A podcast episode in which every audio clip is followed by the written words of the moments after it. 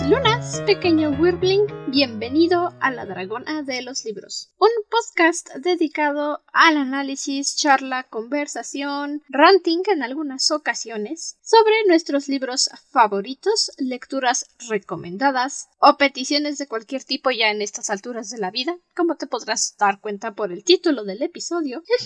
Mi nombre es Andrew, soy su anfitriona y Dragon Wyrm en este podcast de discusiones literarias. Yo soy Ciela, una semana más con ustedes, con una petición especial y, y debo decir, Ciro, te amo, pero te odio. Sí.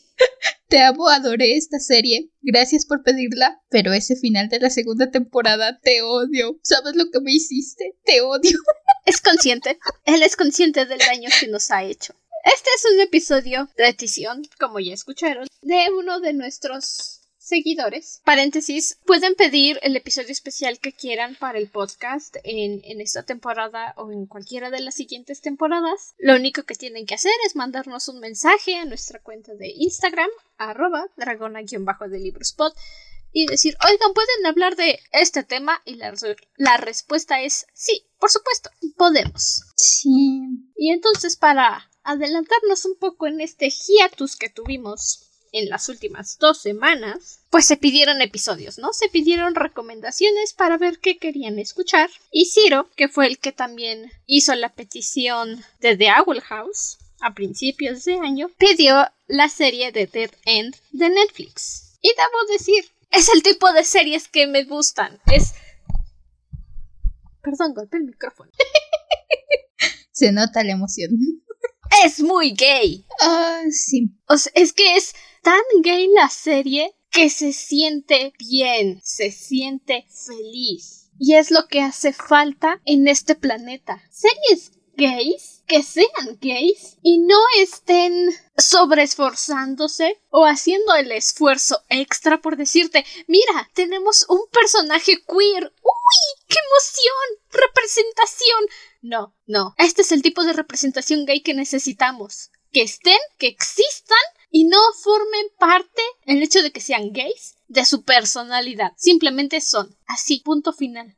Gay y trans también, porque la representación trans en esta serie, Top Kiss, la forma en que representan todos estos temas, no forma parte de la personalidad de los personajes, como menciona Andrew. Sí influye algunos de sus conflictos, pero se manejan de una forma hermosa. Es una forma realista, es una forma que no te sientes sobrecogido, pero al mismo tiempo, ay, no sé, en mi opinión, en mi humilde opinión, creo que es una muy buena representación de todos estos temas. Es que lo es, y no solamente del lado gay, sino de cualquier lado. Tenemos a Barney, nuestro protagonista, que es hasta el segundo capítulo que nos dicen así abiertamente que es un chico trans, pero desde el primer episodio nosotros lo podemos asumir, porque va a haber una cena con su familia, con su abuela, y desde el momento en que Barney le dice a su mamá, pero le dijiste a la abuela que yo, Barney, voy a estar ahí, yo dije, chale. ¡Auch! Gracias por el golpe tan temprano, pero aprecio el esfuerzo. Sí. Porque es el tipo de conversaciones que tienes con alguien cuando no te están aceptando como eres y cuando quieren obligarte a hacer lo que ellos ya tenían la idea de que eras desde hace mucho tiempo. Entonces sí, desde el principio dices, ouch, gracias por nada, abuela.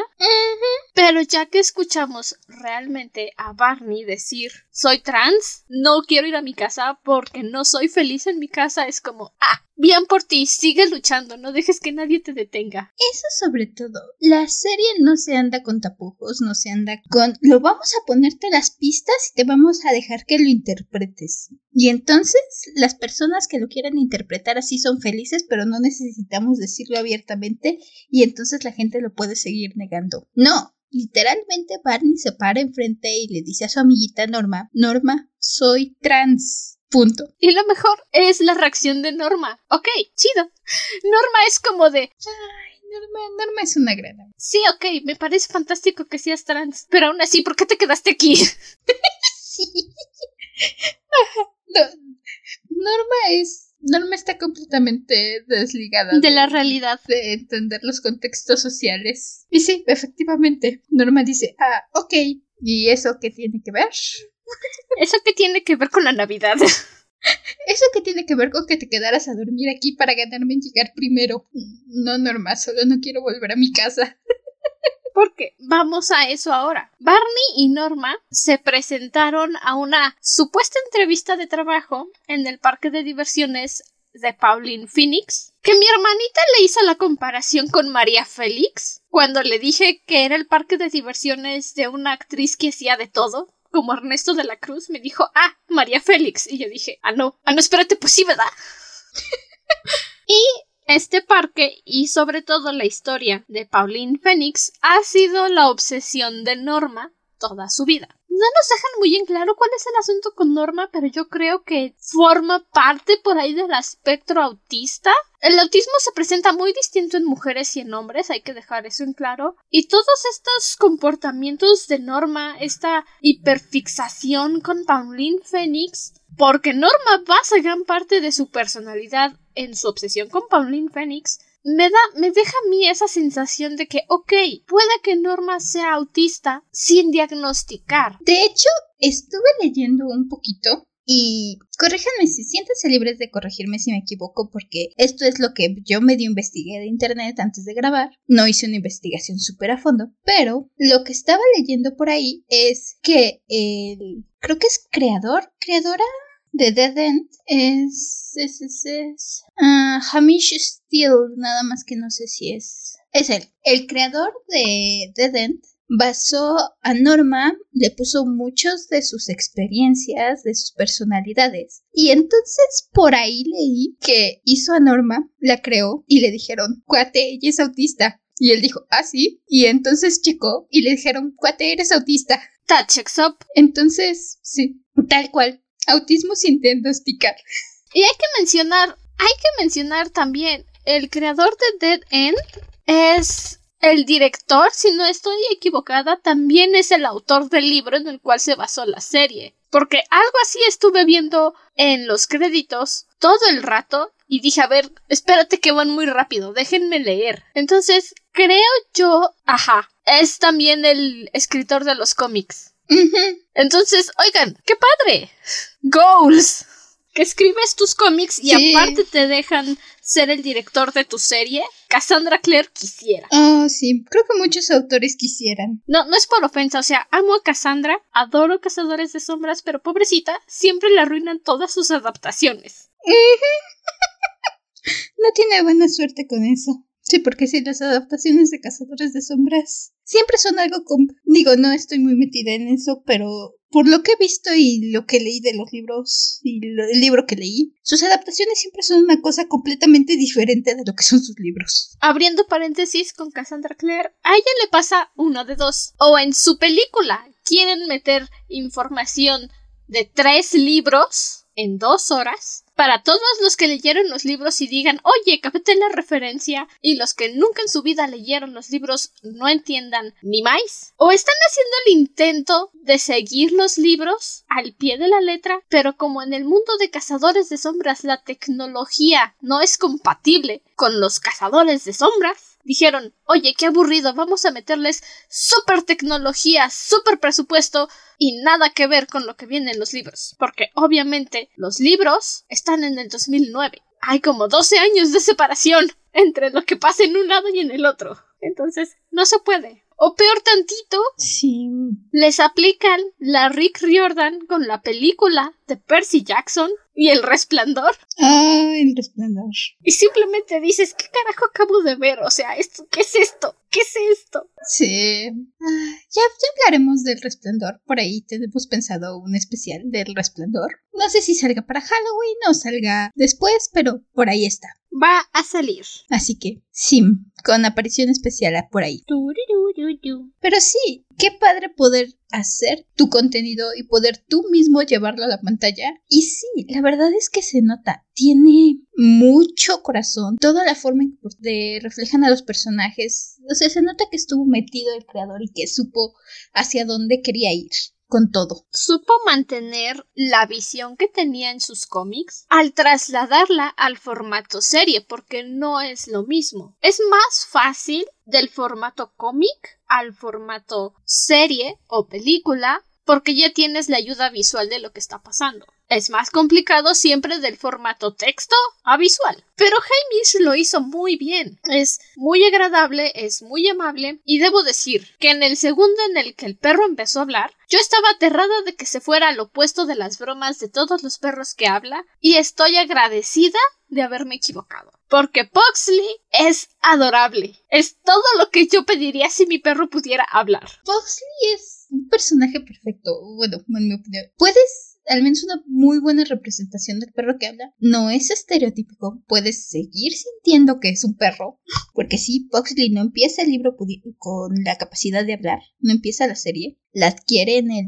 primer capítulo, segundo capítulo nos damos cuenta, pero es un lo oyes hablar y dices, sí, es un perro hablando. Y al mismo tiempo no es que el personaje se haga pesado. Sí llega a ser comic relief. Y de hecho él mismo lo dice. Hay un momento que me dio mucha risa porque se presentan los tres personajes principales. Y entonces dicen, ah, sí, somos guardias de seguridad. ¿Y tú?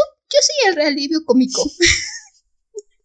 Pero al mismo tiempo, mucho de la trama se basa en Boxley. Y es un equilibrio difícil, pero lo logran bastante bien. Sí, esto es gran spoiler de la serie, pero Boxley es el protagonista de la serie. Y no lo sabes hasta el final de la segunda temporada. Todas las dos temporadas que, bueno, cuando nosotros estamos grabando esto, apenas salió la segunda, nos vamos con... Necesito la tercera, por favor. Estas dos temporadas nos vamos con la idea de que la serie es sobre Barney y Norma. Y llegas a los últimos tres capítulos y dices, ¿What the fuck? Plot twist, pero bien hecho. Porque ya que me quedé saboreando la serie, ya que la estuve pensando, dije, ah, no más. Pues sí, cierto, no lo estuvieron diciendo todo el tiempo. Eso precisamente. Últimamente los plot twists casi siempre se ven venir desde muy lejos. Esta es de las pocas veces en mucho tiempo que de verdad el plot twist me agarró de sorpresa y dije, ¿qué rayos? Pero al mismo tiempo dije, como decimos aquí en mi México querido, me agarró en curva. Ajá, exacto. Pero al mismo tiempo tiene todo el sentido del mundo. No es un plot twist que digas, es que esto se lo sacaron de la manga Marvel, nada más por el hecho de querer impresionar al público y decir, ¡ja! Apuesto a que esa no te la veías venir. No, es un plot twist que dices tiene todo el sentido del mundo, encaja perfectamente. Pero qué rayos, te agarra completamente de sorpresa. Literal, o sea, es que es literal que te agarre en curva el plot twist. Porque uno espera y dice, mientras está viendo la serie, ah, pues sí, ya sé para dónde va la cosa. Sé leer las situaciones, pues porque soy un experto de la televisión. Y el señor Hamish, sentado en su sillón, su puff, donde sea que esté, donde sea que se siente. Bebitos. ¿Creíste que sabías a dónde iba la cosa? Se puso su traje de Minion y nos gritó ¡Soquetes! Sí. Ay, Y se lo ganó. Se, ganó el derecho de gritarnos soquetes. Exploras a los personajes, los vas conociendo. Y sí, el último capítulo de la segunda temporada se llama The Watcher Test, básicamente la prueba del televidente. Y tenemos varias escenas de capítulos anteriores. No voy a entrar muy a detalle porque no quiero spoilear esto para ustedes, porque de verdad merecen ese plot twist. Eh, pero tienes varias escenas de momentos anteriores. Y sí, ya me dejó con el gusanito de regresarme toda la serie otra vez y estar buscando porque estoy muy segura que dos o tres de esos detalles los noté, aunque no me di cuenta. En el momento no sabía qué era, así que sí, el creador sabe que vas a regresar a buscar los detalles y estoy muy segura que los vas a encontrar.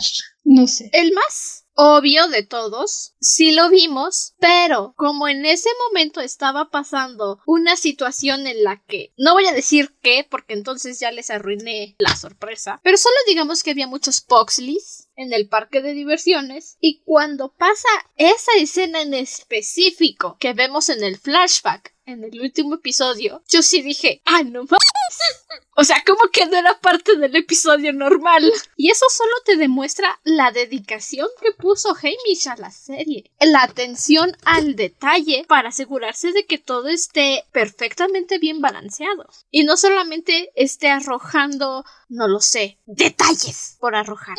Por decir, por tener contenido, por tener algo en pantalla. No, no, es que el compa lo planeó todo. Hasta parece Dana Terras planeando cómo destrozar mi corazón el próximo año. Ah, otra que, que no estoy preparada, pero se nota la historia, la historia encaja perfectamente, se nota que fue planeado desde el principio. Vas evolucionando, tienes un final a la primera temporada, que por cierto, épico final de la primera temporada. El final de la segunda me traumó, pero el final de la primera la lo disfruté muchísimo. El musical del penúltimo capítulo, Dios, esas canciones no tienen derecho de ser tan buenas. Es que eso es lo más gay de todo. Hay un musical. Que, que, digan lo que quieran, sí, sí. Ser gay significa que te gustan los musicales. No todos los gays les gustan, pero sí la mayoría. Y cuando Poxley le dice a Barney, porque es Poxley, que es no es gran spoiler, pues porque pasa en el primer capítulo, es poseído por el rey demonio, y eso es lo que le da la capacidad de hablar. Cuando le dice a Barney, esto iba a ser para tu cumpleaños, pero creo que va a funcionar ahorita, yo dije, no, o sea, en mi cabeza yo estaba diciendo, jaja, es el episodio musical. Y cuando empieza la música yo dije, no puede ser. no puede ser, si lo hicieron, María Antonieta, lo hicieron. es Netflix. ¿Cómo es que solamente una de esas canciones está en Spotify? ¿Cómo? Necesito todo el episodio de Spotify para escucharlo en repetición, por favor. No les han dado los derechos. Sigue esperando. Que sí, ya que lo estamos tocando, My Frankenstein. Una de estas canciones tenemos hacia el final de la primera temporada justamente una evolución y un golpe que se lleva Norma con esta fijación que tiene con Pauline, porque, spoiler alert, Pauline no es muy buena persona y Norma tiene que enfrentarse con este hecho de que la persona con la que estuvo obsesionada 15 años es una horrible persona que está usando a los demás para su propio beneficio que tiene que darse cuenta que la tuvo en un pedestal y que al final de cuentas no se lo merecía, que al final de cuentas lastimó mucha gente. Ah, y tiene este choque de realidad que manejan bastante bien en mi opinión. Y todo desencadena en esta canción, en el episodio musical My Frankenstein. Y sí, no es exactamente lo mismo, pero puedo decir como alguien que admiró a JK Rowling por 18 años de su vida, que creció con los libros de Harry Potter y que los libros de Harry Potter fueron una gran parte de mi infancia, mi adolescencia y hasta una parte de mis vidas de joven adulta.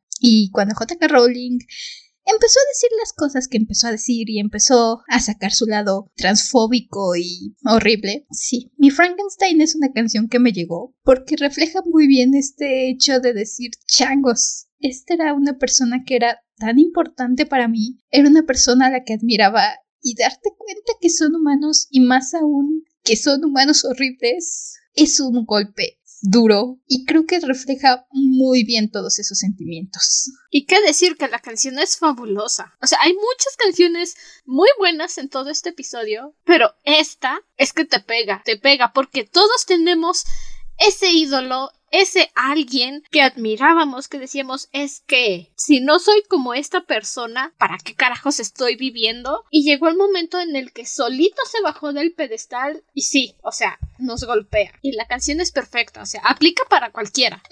Sea tu mamá, tu papá, tu hermano, tu primo, tu maestro, quien sea, queda perfecta la canción cuando te das cuenta de que los estás idealizando por algo que nunca fueron. Y, y hay que darle también reconocimiento a Pauline Phoenix. No se redime. O sea, Pauline no se redime. Las dos temporadas está friegue y friegue y friegue con que es mala, con que le gusta ser mala y básicamente es un poltergeist. Y va a seguir siendo un poltergeist hasta el final de su existencia. Incluso la misma serie bromea con eso. Tenemos un momento donde les ayuda. Pauline es ese villano que no se redime, simplemente baja de categoría porque hay otros villanos más grandes. Sí. Entonces, sigue buscando, sabes que de todos modos va a estar buscando sus intereses, pero hay problemas más grandes y entonces cuando hay problemas más grandes dice, está bien, no puedo ser mala si hay un malo más grande, les voy a ayudar. Y tienen un su momento donde bromean con eso, donde Pauline ayuda a salvar el día y entonces dice, sí, mi arco de redención está completo. Y Norma voltea y le dice, por favor, eso no cuenta. ¡Osh! Básicamente le dicen, eso no te redime de todas las malvadeces que has hecho. Y Pauline Félix, ah, esto es muy difícil, ya no quiero, odienme. Porque el asunto de que Pauline Phoenix se quiera redimir, entre comillas, es que le dicen, ¿quieres que este sea tu legado? ¿Quieres que la gente te recuerde por esto? Sí. No, la gente no debería recordarte por eso. ¿Y por qué diablos no? Soy fabulosa. Soy Pauline Phoenix. Es genial. Ah, es muy buena. Y me encanta su acentazo. Yo vi la serie en inglés. Sí, sí. Amo el acentazo de Pauline Phoenix. Es... Si Pauline Phoenix estuviera viva, le diría písame. Sí. No le voy a decir nada porque seguramente me va a poltergeistear, pero Pauline Phoenix puede poseerme cuando quiera. no lo digas, lo va a tomar literal. Correré ese riesgo. Oh, sí. Pauline. Mucho de nuestro misterio en la primera temporada se basa en Pauline. Es entre nuestra primera temporada tenemos a Pauline y el misterio de qué está pasando con las dobles de Pauline Phoenix y qué pasa con el demonio que poseyó a Boxley. Son nuestros dos conflictos de la primera temporada, desencadenan en un final de temporada épico que se encaja perfectamente uno con otro, mm, hermoso, perfectamente diseñado la forma en que ambas historias se entrelazan y... Y sí, Pauline agarra. ¿Pensarías que Pauline sería nuestro centro de la serie? No lo es, pero eso no le quita protagonismo. Estamos en el parque de Pauline, vemos recordatorios de Pauline todo el tiempo, pero aun cuando pasa a ser un personaje secundario en la segunda temporada, tiene su presencia y tienes su impacto. No lo sé, es una buena antagonista y la disfrutas. Es excelente. E insisto, el hecho de que no la hayan redimido, a mi punto de vista, juega mucho a su favor. Porque de verdad, estoy harta de que a todos los quieran redimir. Si alguien es malo, va a ser malo por siempre. O sea, quítense esa mentalidad de Plaza Sésamo de que la gente puede ser buena. No, no. puedes hacer un buen arco de redención, pero no todos los villanos lo necesitan. Y creo que ese es el punto. No todos pueden ser Zuko, ¿ok? Ajá. No todos los villanos necesitan un arco de redención. Hay villanos que se quedan perfectamente bien siendo malos. O sea, ya quítense el trauma. Es más, hay villanos que puedes darles un trasfondo, hacerte entender por qué hacen lo que hacen y de todos modos seguir siendo malos. Un pasado trágico no implica que automáticamente estés redimido. Voy a citar la serie de una serie de eventos desafortunados. Perdónenlo, es que tuvo una infancia trágica. Yo estoy teniendo una infancia trágica. Eso no significa que me vaya a convertir en un supervillano. Sí, eso agradezco enormemente. Que no hayan dicho, bueno, pues es que pobrecita, hay que hacerla buena. No dejen que sea mala. Pauline es mala porque le disfruta siendo mala. Hay personajes que necesitan quedarse malos. Pauline es un muy buen ejemplo de eso. Pauline no necesita un arco de redención. No necesita que digamos, ay, es que pobrecita, ve su momento trágico. Sí nos dan su momento trágico. Y entonces ves a Pauline en su momento trágico decir, no, voy a hacer lo mejor para mí y empezar a hacer maldades. Sí, ese momento en el que pasa lo que le pasa a Pauline, yo dije, por favor que no se haga buena, por favor que no se haga buena, por favor que no se haga buena. Y al final resultó que siempre fue mala y yo dije, sí, gracias. Porque Pauline funciona con esa avaricia tan característica de Pauline Phoenix. Es que si no fuera tan avariciosa no sería Pauline Phoenix, no sería Ernesto de la Cruz. Exacto, es parte de lo que él hace un gran personaje, esa avaricia, ese sentido de ser, ese sentido de decir voy a hacer lo que me plazca y voy a fingir tres segundos que medito mis acciones solo para de todos modos hacer lo que a mí me conviene y me lleve a cumplir mis metas. Tenemos un capítulo en la segunda temporada donde conocemos a varios fantasmas y estos fantasmas están intentando pasar al otro lado, seguir su luz. Por un momento conocemos a uno de los ex esposos de Pauline que tuvo un montón, es uno de los fantasmas que conocemos. Se abre su luz y te dan este cinco segundos de decir, ahí va a quedar Pauline, va a ir al otro lado y ser feliz porque encontró al amor de su vida. Y entonces Pauline dice, no, ronca demasiado, yo me voy a quedar aquí dándole a todo mundo y siendo un poltergeist. ¿Por qué? Porque soy Pauline Phoenix y es lo que yo quiero. Ese momento en el que le da el fuck you a su ex esposo es genial porque dice, sí, tal vez, tal vez ya es momento de descansar. Tres horitos después, no, aguanta, roncas demasiado. Bye. Eso es empoderamiento. Decirle al desgraciado que ronca como cerdo y no te deja dormir. Bye. Otro. Tenemos nuestro villano, Temelucus, que de principio solamente decía Tem. O por ahí vi a alguien que le decía Tamagotchi porque no podía decir su nombre y sí. Pero. Ni está tan difícil, o sea, tampoco es como Kutlu, que ese literalmente todos lo pronuncian como se los dice la razón. Pero Tamalocos no está tan difícil de pronunciar. Está difícil aprendértelo cuando te lo sueltan de primer momento. Y me encanta que Barney no puede pronunciarlo la primera vez. La primera vez que lo se enfrenta dice, es que tenemos que detener a Tem... Temelu... Temechu... Teme... ¡Al demonio! Idem, Barney, idem. Bueno, les doy un poquito más de crédito porque no todos pueden decir Popocatépetl. Y ya sé que cuando los pones a decir Mictlantecutli se trans... Se, se, se... Eso. Yo sé hablar nombres de mis dioses, pero hablar español no sé. Se les lengua la traba a todos. Ah, sí. Ese es otro que tiene una muy buena fuerza antagonista durante la primera temporada. Y voy a decir, el final de la primera temporada, así es como debería de funcionar el poder del amor. No es una varita mágica que resolvió todo. Es más, también el final de la segunda temporada creo que puede entrar en lo mismo. Nos hemos quejado varias veces aquí del poder del amor cuando resuelve todo como varita mágica porque hashtag el poder del amor fue más fuerte. Aquí funciona. Nunca te lo dicen con esas letras fue el poder del amor, pero las acciones de los personajes personajes hablan por sí mismas. Lo que salva el día es el cariño de un chico y su perro y eso es hermoso, porque no necesitas que lo resuelva con varita mágica, solo necesitas saber que Barney y Pugsley van a estar ahí el uno para el otro porque son un chico y su perro y se adoran.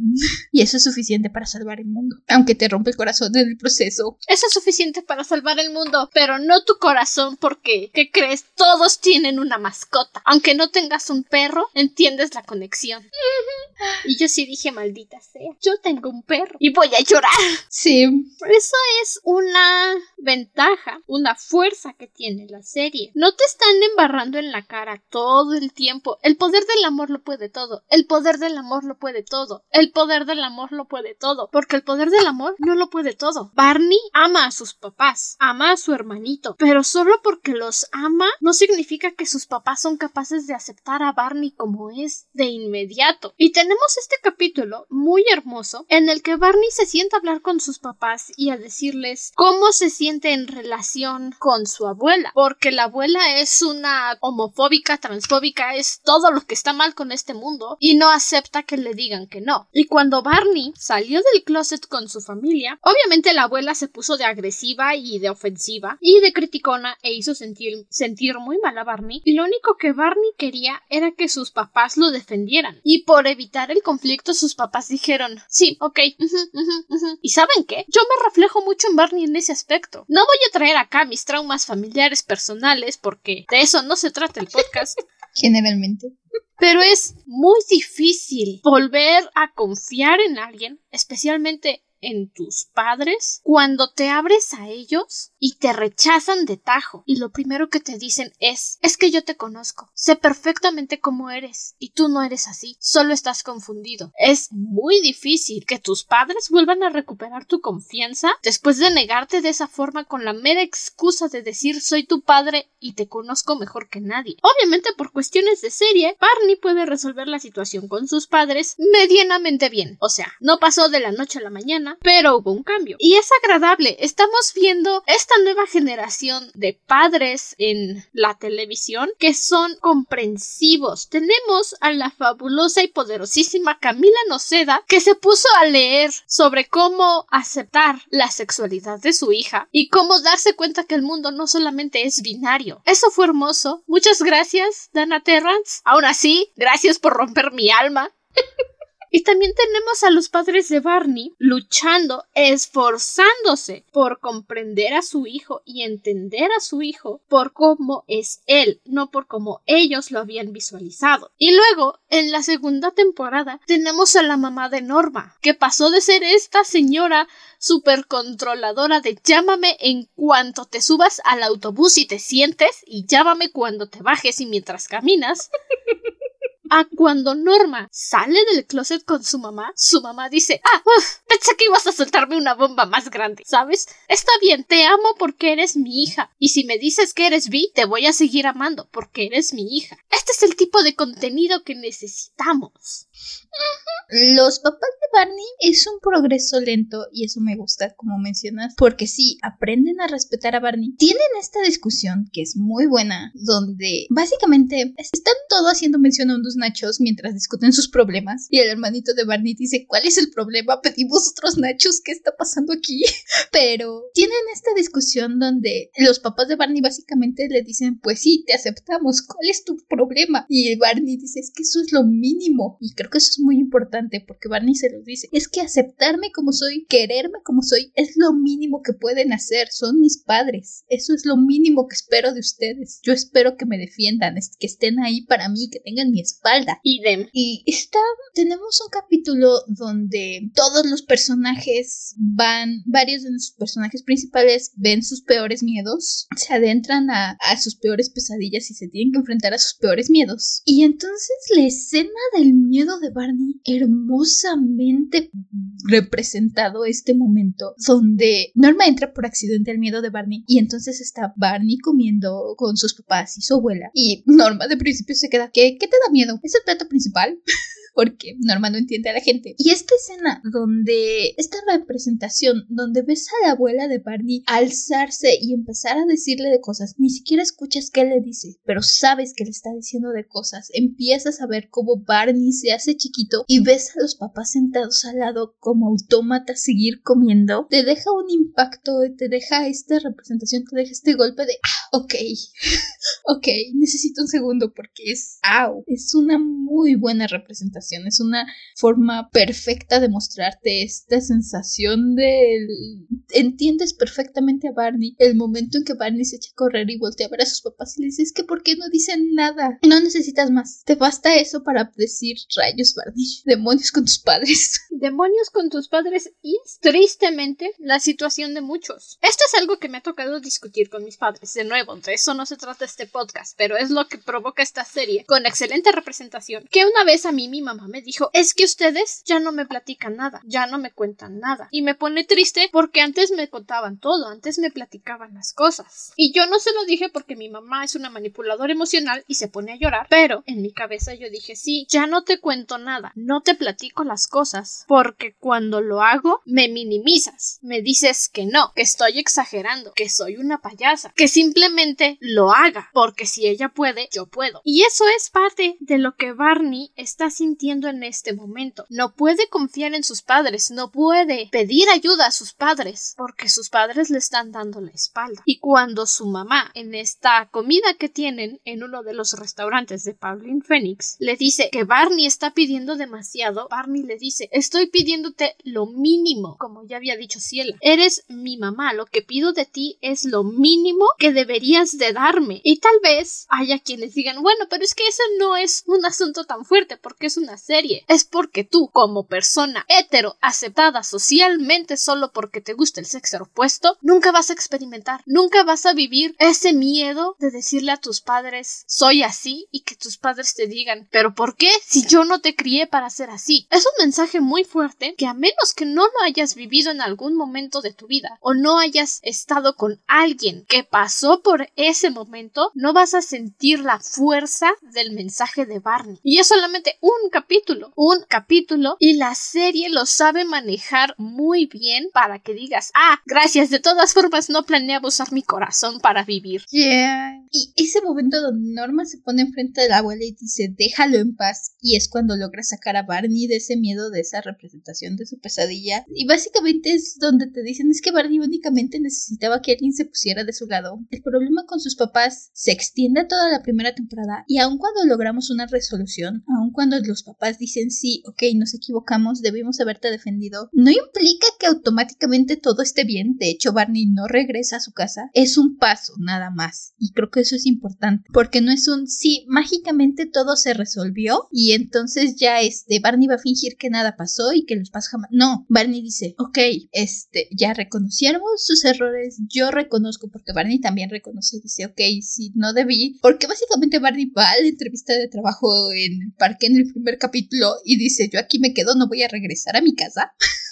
Si tienen tele, ahí se ven. Y se ven, ni siquiera les avisa. Y tiene este momento donde les dice, sí, ok, este, debí haberles avisado que me iba de la casa, debí haberles dicho, no debí solo haber desaparecido y cortado contacto de la nada.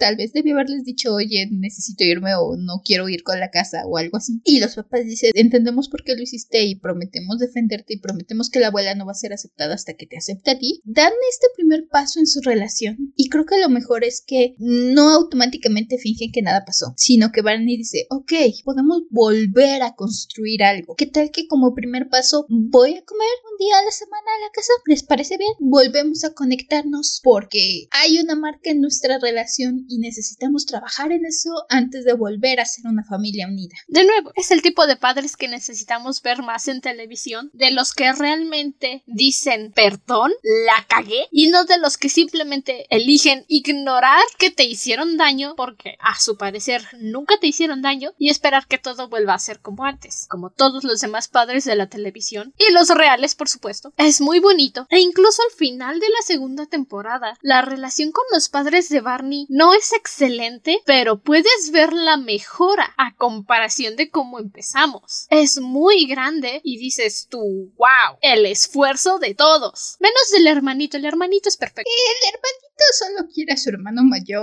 El hermanito llegó Barney y le dijo, oye, ¿qué crees? Soy trans, mi nombre es Barney. Y el hermanito dijo, ¡Woohoo, hermano mayor! Sí. Y lo abrazó y le dijo, te amo. Así fue. sí. El hermanito Barney le dijo, soy trans. Y su queja del hermanito fue, es que ¿por qué no me mandaste un mensaje de feliz cumpleaños? ¿Por qué no siquiera me dijiste nada? ¿Por qué no viniste a mi cumpleaños? Te fuiste de la casa. Estás aquí en mi cumpleaños vestido de dinosaurio y no me dices que eres tú. La única queja del hermanito es te olvidaste de mí, te fuiste de la casa y me dejaste atrás.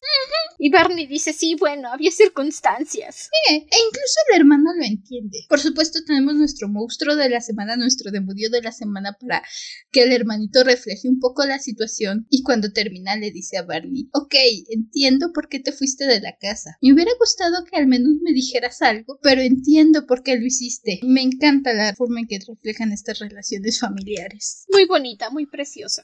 Y no solo las relaciones familiares, también las personales. En su primer día de trabajo en el parque de diversiones, Barney se enamora de uno de sus compañeros, pero así intenso, intenso su crush.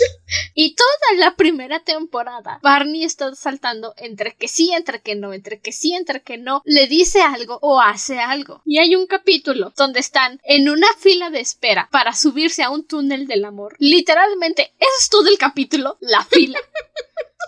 20 minutos de espera o algo así se llama el capítulo. Ajá. Y atrás de Barney está formada una pareja lesbiana. Y pues obviamente este compañero, el super crush de Barney, Logan o Logs, como le llaman, le dice, bueno, súbete conmigo. Igual necesito asegurarme de que el tiempo de espera sea correcto. Y la pareja que está atrás de ellos, las esposas, le están echando porras a Barney, diciéndole, adelante, lánzate hermano, tú puedes, hazlo, dile que lo quieres. Y Barney, ay no, qué pena, qué tal que me dice que se te...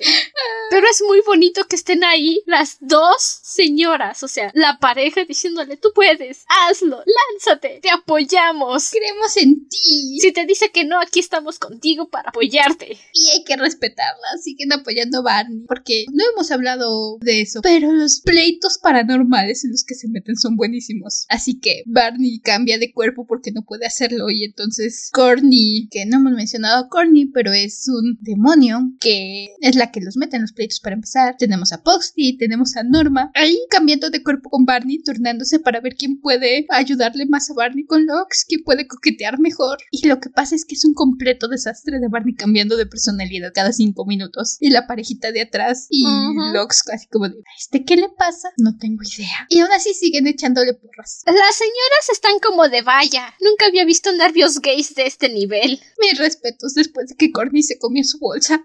Sí. Courtney es justamente la culpable de que Poxley haya terminado siendo poseído por el rey demonio. I mean, Tamalucas es medio inútil por sí solo y Corny es bastante poderosa por sí sola. Tiene unas esposas que no le permiten regresar al infierno y no sabemos por qué. Supuestamente Tamalucas le prometió que le ayudaría a regresar, pero nunca confiesa en el diablo. Y ella fue la que selló a Tamalucas en el cuerpo de Poxley. Y se quedó ahí, pues porque ¿qué otra cosa va a hacer? O sea, además de quedarse a echar pleito y drama. Ajá, bueno, entonces. Corny se queda con ellos porque pues no puede volver al infierno y Barney está viviendo en la casa que era una de las atracciones de Pauline Phoenix y como Corny vive en el ático dijo, bueno, ahora somos roomies, me voy a quedar a molestarte por siempre para siempre hasta el fin de la eternidad. Corny no hemos hablado casi de ella, pero es un personaje que disfruté. Está ahí para hacerle la vida difícil a todos y aún así te cae bien, o al menos a mí. Es quien los mete en el pleito para empezar porque es la que pone este anuncio de empleado, de se solicita empleado y en realidad lo que está haciendo es buscar un cuerpo para Temelucus porque está atrapada, ya lo mencionó Andrew, y al final se acaba encariñando con ellos. Y tienes este detalle en la, al final de la primera temporada donde se le cumple su sueño, puede regresar al infierno. Y cuando regresa y se da cuenta de que sí está de vuelta donde ella quería estar, pero al mismo tiempo se siente sola, traicionó a sus amigos o al menos los dejó botados con el rey de los demonios y su hermana dominando todo.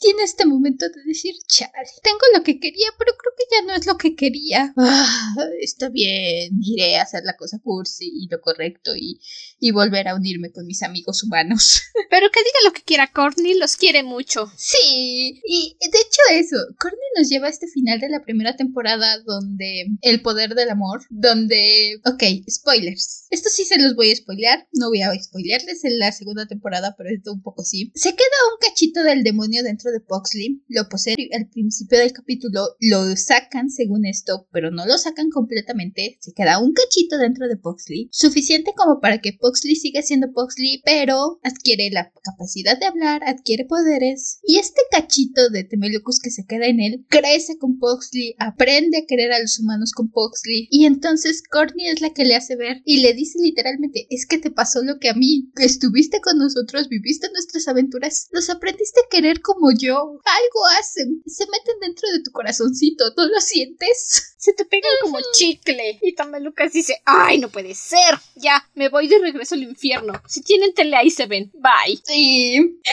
Que Tem adora su reencuentro con Poxley en la segunda temporada. Su momento de, ah, este, momento incómodo. ¿Qué tal te va? ¿Nuevo cuerpo? Cool, cool. ¿Cómo va tu vida? Son exes incómodos. Sí, pero es gracioso porque también Lucas todavía le dice, extraño tu cuerpo. Sí. Y Poxley, sí, yo también te extraño. La vida era mejor contigo. Concuerdo, me gustaba más cuando Poxley usaba magia demoníaca. Porque el asunto de la segunda temporada es que como ya evitaron la invasión del infierno, si hay un infierno, obviamente hay un cielo. Entonces los ángeles, póngase las comillas, mandan a alguien a vigilarlos para asegurarse de que no se metan en problemas con más demonios que vengan del infierno. Desde el momento en que aparecieron, yo dije, ok, me agrada el diseño, me agrada su existencia, porque son feos, como deben de ser. Y voy a insistir en esto hasta que se acabe el fin de los tiempos. Los ángeles son feos. Mientras más poderoso, más feo. ¿Por qué? Porque son una bola de plumas con ojos metidos por todos lados. ¡Iu! ¡Guácala! Los únicos que se disfrazan para parecer tiernos y amables e inofensivos ante los humanos son los ángeles de bajo rango. ¿Por qué? Pues porque no quieren que los petaten los humanos y los atraviesen con lanzas y pistolas y lo que sea. Los ángeles son feos. Deben de ser feos. No lo digo yo, lo dice la Biblia. Son feos. Tenemos a Dedos Fingers como personaje introductorio en la segunda temporada, que pues, está por ahí dando lata. Ay, y debo decir que desde el principio me dio el triple de mala vibra que cualquier demonio me había dado en la primera temporada. Desde que lo ves dices esta cosa que esta cosa ya no sé qué onda. El diseño de los ángeles. Es porque son ángeles. Sí. No, sé si Dedos cuente como ángel, pero sí. Técnicamente porque viene del cielo. técnicamente. El diseño de los ángeles, tanto los ves y te dan una pista de, de un giro que te van a dar. No el gran giro, pero sí un giro que te van a dar hacia el final de temporada. Que es algo que eso sí me lo veía venir. Pero al mismo tiempo, ya que te muestran el diseño y el trasfondo, dices, wow, bien manejado. Y un detalle que me gusta es esta diferencia entre los ángeles, porque conocemos ángeles y conocemos ángeles caídos. Y el hecho de que ves a los ángeles y los ángeles son casi robóticos, pero los ángeles caídos tienen más personalidad. No sé, es un detalle sencillo, pero me agrada bastante. I mean, tiene sentido. Después de todo, el asunto del señor Lucifer es que dijo, oye, compa, ¿qué te parece que dejamos que los humanos piensen por sí mismos en lugar de obligarlos a hacer lo que queremos? No, lo empujan. Obviamente van a tener más personalidad los que tiraron. Tenemos a la reina drama queen Lucifer para todo hace drama. Es que, en fin, otros temas, pero tiene más sentido que los ángeles caídos sean los que tienen más personalidad y más emoción, porque justamente están contradiciendo todo por lo que los ángeles están luchando. Sí. Esto no es gran parte del spoiler final de la segunda temporada ni de las revelaciones que vienen después, pero me agrada pensar que el ángel que estaba dándole órdenes a dedos es Metatron, porque Metatron es un grandísimo hijo de perra y lo odio y quiero que se muera. Supongo que nos van a decir más, así como entendí eso es lo que vamos a ver para la tercera temporada. Lo único que sabemos de quien daba las órdenes de dedos es que era su jefe, que le llaman el observador. Ah, no, el observador es el que es su jefe. De hecho, nunca nos dan un nombre, solo es. El observador es el que tiene su máscara de huevo. Ajá, el observador es el de la máscara de huevo, que me encanta ese diseño. Ese sí diseño, dije, ah, ese diseño me gusta. Pero nunca sabemos quién es. No nos dicen, nos dejan este suspenso al final de decir, este tipo nos lo vamos a encontrar más a fondo en la tercera temporada. Probablemente, si te deja esta sensación de decir, ok, voy a ver qué onda contigo. Así que sí, probablemente nos van a decir si es Metatron o es alguien más. I don't know. Si me dicen que es Gabriel, me voy a reír muy fuerte, porque Gabriel. Hay muchas teorías. Eh, no, esto, no es, esto no es clase de religión, pero hay muchas teorías que dicen que Gabriel estaba enamorado de Lucifer y como Lucifer era el consentido de Dios, pues por eso planeó toda la caída de Lucifer, porque dijo: si no eres tú, no soy yo, y, y bla bla bla. Porque Gabriel era un ángel menor, o sea, no era un arcángel. Y ya hasta que tiró a Lucifer lo promovieron arcángel, una de las teorías. No está especificado, pero Gabriel es el tipo de ángel que le dicen siéntate y se sienta. Incluso en Good Omens. Sí. O sea, no es realmente una amenaza, no es Metatron. Metatron está a tres pasos de tirar a Dios y volverse Dios. O sea, si vas a elegir un ángel para que esté liderando al resto de los ángeles y obligarlos a tomar control, agarra Metatron. Te lo vamos a creer más que si me dices que es Gabriel. O sea, Ah, ya veremos, ya veremos qué nos trae la tercera temporada. es que Gabriel solo está bonito cuando salga. Porque también la cosa es que todo el mundo conoce a Gabriel y muy pocos conocen a Metatron. Así que no lo sé. Incultos. Pero sí, ok, no, no los culpo por no conocer a Metatron. La gente no habla de él. Mm, ya veremos. Pero volviendo al tema de relaciones personales, cada temporada tiene 10 capítulos. Y el desarrollo de personaje que vemos en estos 10 capítulos por temporada es que no te crees que la norma que termina la primera temporada es la misma norma que empezó la serie. Y mucho menos te crees que la misma norma que tenía pánico y ataques de ansiedad de salir a la calle sea la misma norma de la segunda temporada. O sea, es que mm, el crecimiento de personaje es hermoso. En general, de todos, todos los personajes, los personajes secundarios, incluso en Logs y en Basha, que es otro personaje que tenemos por ahí, que es una amiguita de Norma, y su crush más adelante, todos los personajes avanzan linealmente. Puedes ver la evolución de Norma a pasos agigantados. Puedes ver este. Hablábamos de Norma y de sus miedos, de que probablemente esté en el espectro autista. No deja de ser Norma Norma no deja de decir no me gusta que me toquen desconocidos. Hay un momento en el que están escapando en una ascensora en la segunda temporada. Están escapando con un montón de gente y están todos metidos en el ascensor y Norma todavía dice detesto esto, detesto esto, detesto esto. No es que el desarrollo de Norma sea decir es que vas a superar eso y ahora vas a adorar y vas a abrazar a todo mundo. No, pero crece, mejora como persona, adquiere más confianza en sí misma, que es lo que creo que le hacía más falta. Y también va adquiere este papel de liderazgo en el grupo y tiene este acercamiento con las personas que ella considera importantes. Tiene al final de la segunda temporada donde dice, ok, sí, ya somos cercanos y ya me siento cómoda teniendo contacto contigo. Con cualquier otro extraño no, Fuchi, todavía, cruz, cruz, aléjate, dame mi espacio. Pero con Barney, con Pugsley, con Courtney, ya dice, sí, es que son mis bros, son mis compas y está bien. ¿Me abrazas, Barney? Y Barney le abraza. Me encanta. Sí. Ay, Pugsley, Pugsley también tiene todo este proceso de crecer y de aprender y de usar poderes tiene todo este aprendizaje. Hay un punto que me gusta muchísimo porque creo que es en la segunda temporada donde está hablando y entonces le están diciendo, ah, sí, es que Norma y Barney son tus dueños. Dice Pugsley, son mis dueños. Bueno, bueno, no sé si todavía los pueda considerar mis dueños, pero los quiero mucho. Me gusta mucho ese detalle que lo mencionen, que tomen en cuenta que si cuando tu perro habla y se vuelve un, un ser pensante, básicamente, con el que te puedes comunicar y que sigue siendo un perro, porque eso me gusta, Pugsley sigue siendo un perro, pero ya no es precisamente un animal no pensante que no entiende la situación a su alrededor. De compañía. Ajá, ya no es un animal de compañía, ya es básicamente un igual a, a Barney y a Norma. Y toman esa mención de sí, sigue habiendo cariño, sigue habiendo todo, pero ya no es el mismo tipo de relación porque pues, pues ya soy una entidad independiente y pensante por mí mismo. Pero de todos modos voy a hacer todo para proteger a mis amigos porque los quiero. Lo sé, Boxley, lo sé. Porque son mis amigos y los amo. Puedes pensar y de todos modos eres un gran perro, Boxley. Sigue siendo un buen perro. Eres un buen chico. Siempre serás un buen chico. Otro asunto, en especial con Norma, es que sí, empieza haciéndose muy buena amiga de Y hasta empiezan a tener un podcast, me da mucha risa.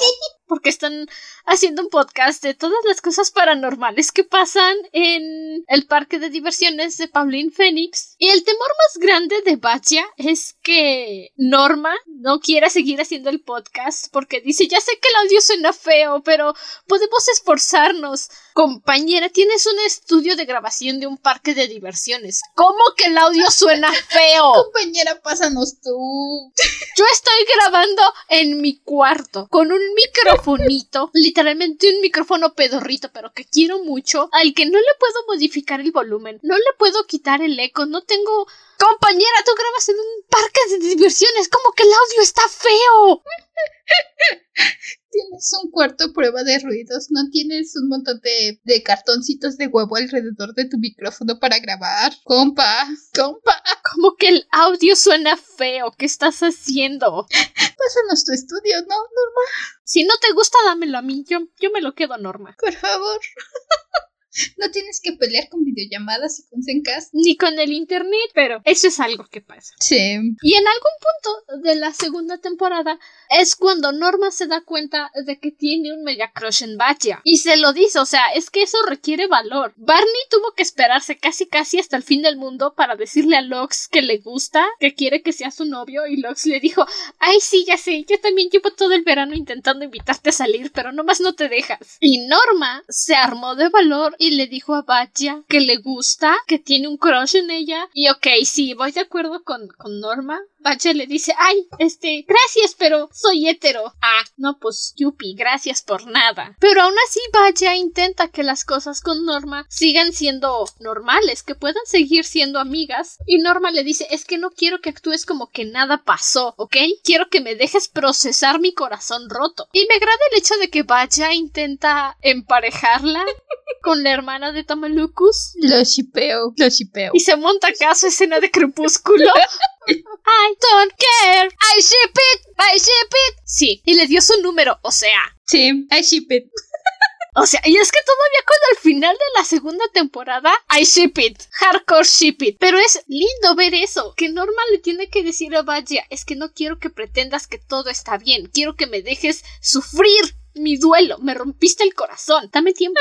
Te, te quiero, Batya, te quiero mucho, eres mi mejor amiga, me sigues importando, pero necesito tiempo, necesito procesar lo que pasó. Y sí, Norma se toma un tiempo fuera del parque, que por cierto aprovechan para que cuando regrese te quedas de qué demonios pasó aquí, pero toma su tiempo y toma su espacio. Literalmente, literalmente, Norma no se puede ir un día del parque de diversiones sin que no se metan en problemas. Oh, sí, sin que no terminen intentando resucitar a alguien con un zombie y peleando con fantasmas. De veras. Lo siento, Barney, sé que crees que puedes... Tienes dotes de liderazgo, pero, pero necesitan una norma. Quedó comprobado. Pero no puedes hacer esto solo. Sí. Lo más lindo de todo este asunto de Norma regresando al parque es que no es Barney el que va por ella, es Lox. Y... y es una interacción que sí, es linda porque trabajan juntos, pero que realmente nunca hubieras esperado. No, Norma. Generalmente ya estás acostumbrado a que son Barney y Lux, Norma y Batya. Y de hecho, no. Tienes un poquito más de interacción y de desarrollo con Batya, siento que con Lux. Porque Lux al principio, sobre todo la primera temporada, es más bien el interés romántico de Barney. En la segunda temporada empieza a involucrarse un poco más. Empiezan a. Para la segunda temporada me encanta que al principio Norm y Barney fingen estar contratados. Courtney les consigue las chamarras, los pases, los todo. Y entonces dicen, sí, trabajamos aquí. Definitivamente alguien oficial del parque nos contrató, no el demonio que vive en la casa embrujada abandonada. Muy, oficial. Y a la segunda temporada los contratan y los declaran el equipo de limpieza de demonios oficial.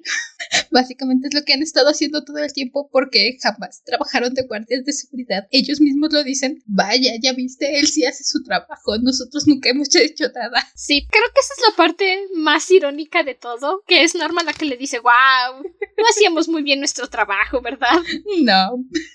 Pero en este capítulo donde Norma se va, tienes más desarrollo de Logs. En general tienes más desarrollo de Logs a lo largo de la segunda temporada, más allá del chico con el que Barney se pone en las nubes. Lo empiezas a conocer como personaje, empiezas a conocer sus miedos, sus ansiedades, sus conflictos. Tiene un par de conflictos con Barney, no todo es corazones y rosas, tiene un par de momentos donde se enoja o se frustra o se asusta. No sé, me gusta conocer a Lox más allá de, ah, sí, es que es el novio de Barbie. No, es Lox. Y esta conversación que tiene, y creo que es muy importante porque se lo dice a Norma, sí, es difícil salir del closet con familias asiáticas. creo que eso es muy importante. Incluso le dice, yo no he salido del closet con mi mamá, me da miedo salir del closet con mi mamá, pero ¿qué le voy a hacer? Tú puedes, Norma, te apoyo. Sobre todo cuando te enteras después de que Lox estaba pasando un momento muy difícil, que estaba en crisis y si te dan una cierta idea de que está en crisis. Y tiene este momento para sentarse con Norma y hablar de sus problemas. Muy lindo. Es bello esa interacción entre dos personajes que normalmente no esperarías verlos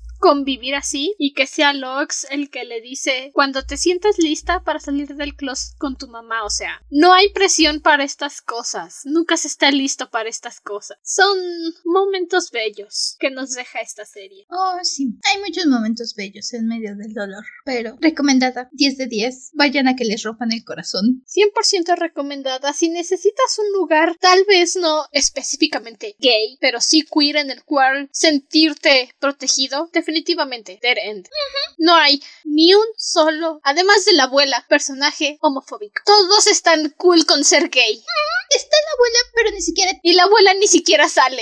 Exacto, ni siquiera tienes que convivir con la abuela. La abuela lo más que vemos es la representación psicológica del miedo de Barney. Es todo. Ya están las dos temporadas en Netflix, así que pueden verlas de corrido. Yo literalmente vi la serie en un día. Sí, no, yo casi. Vi la primera y la mitad de la segunda temporada y iba a terminar la segunda temporada al día siguiente, nada más que le dije a Andrew, espera, dame un ratito, voy a acabar de ver, me faltan cinco capítulos. Y entonces me dijo, mejor grabamos otro día. Y dije, bueno, y ya la acabé de ver con más calmita, pero sí, te la acabas bastante rápido. Sí, yo la empecé a ver y la verdad es que yo la empecé a ver como a las 11 y terminé de verla a lo mejor a las 10 de la noche. Y eso porque tuve mi pausa de comer. O sea, realmente no te toma mucho tiempo ver la serie. No, no te toma mucho tiempo y lo disfrutas. Disfrutas toda la montaña rusa que es esta serie. 10 de 10, tráete tus pañuelos para el final de la segunda temporada. O tal vez en lugar de pañuelos, porque tal vez no seas de los que llora, un animal de confort. Yo tenía mi gatita, mi animal de confort. También. El punto es que vayas a verla. Solo ve. Sí, solo ve y vela. Recomendada sello de aprobación de tus dragones Grimm. En fin, eso es todo de nuestra parte. Muchas gracias por acompañarnos, por quedarte a escuchar este episodio gay, gay, gay. Tan gay como Félix y Giovanni. Oh, sí. Recuerda que si quieres escucharnos platicar o charlar sobre un tema de tu interés, puedes mandarnos mensaje a nuestra página de Instagram, arroba dragona-de libros pod. Lo único que tienes que hacer es decirnos, oigan, ¿pueden hablar de X tema? Y la respuesta es sí, sí podemos. a lo mejor si nos mandan libros podemos tardarnos un poquito más. Esos nos toman un poquito más de tiempo, pero tengan por seguro todas sus recomendaciones están apuntadas y planeamos ver dónde las metemos. Si son libros, de preferencia autoconclusivos para que podamos cerrarlos en un episodio, como El Niño Dragón, que ese es feo, pero ok, no tiene caso, pero para que podamos hablarlo en un episodio y no extendernos como suele ser en este podcast. Y por ahí tenemos un par de peticiones. Por ahí nos pidieron la otra serie de Marisa Meyer que sí, la estamos tomando en cuenta nada más que si vamos a necesitar más tiempo para tomar eso.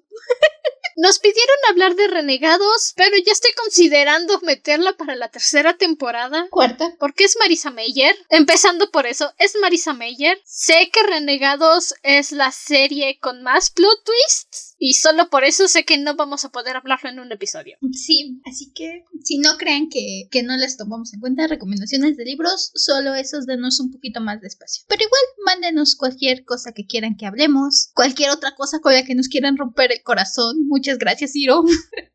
Sí, o sea, literalmente no ponemos peros de qué contenidos hablamos o no en estos episodios especiales. Ustedes manden sus peticiones y nosotras los vamos a abarcar. Si no lo hablamos inmediatamente, tal vez es porque no cabía y lo acomodamos en otro lado. Hasta entonces, permanece cómodo y seguro dentro de tu cuerpo. Nosotros nos volveremos a reunir en el siguiente episodio. Hasta la próxima luna. Bye. Nada supera el amor de un perro. Recuérdenlo. Nada es más fuerte que el amor de un humano y su mascota. Un lloro. El llanto nadie nos no. Bye bye. Bye.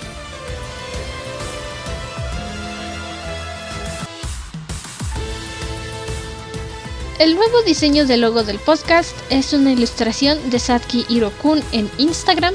Y la música utilizada forma parte del soundtrack de la serie The Dent Paranormal Park de Netflix.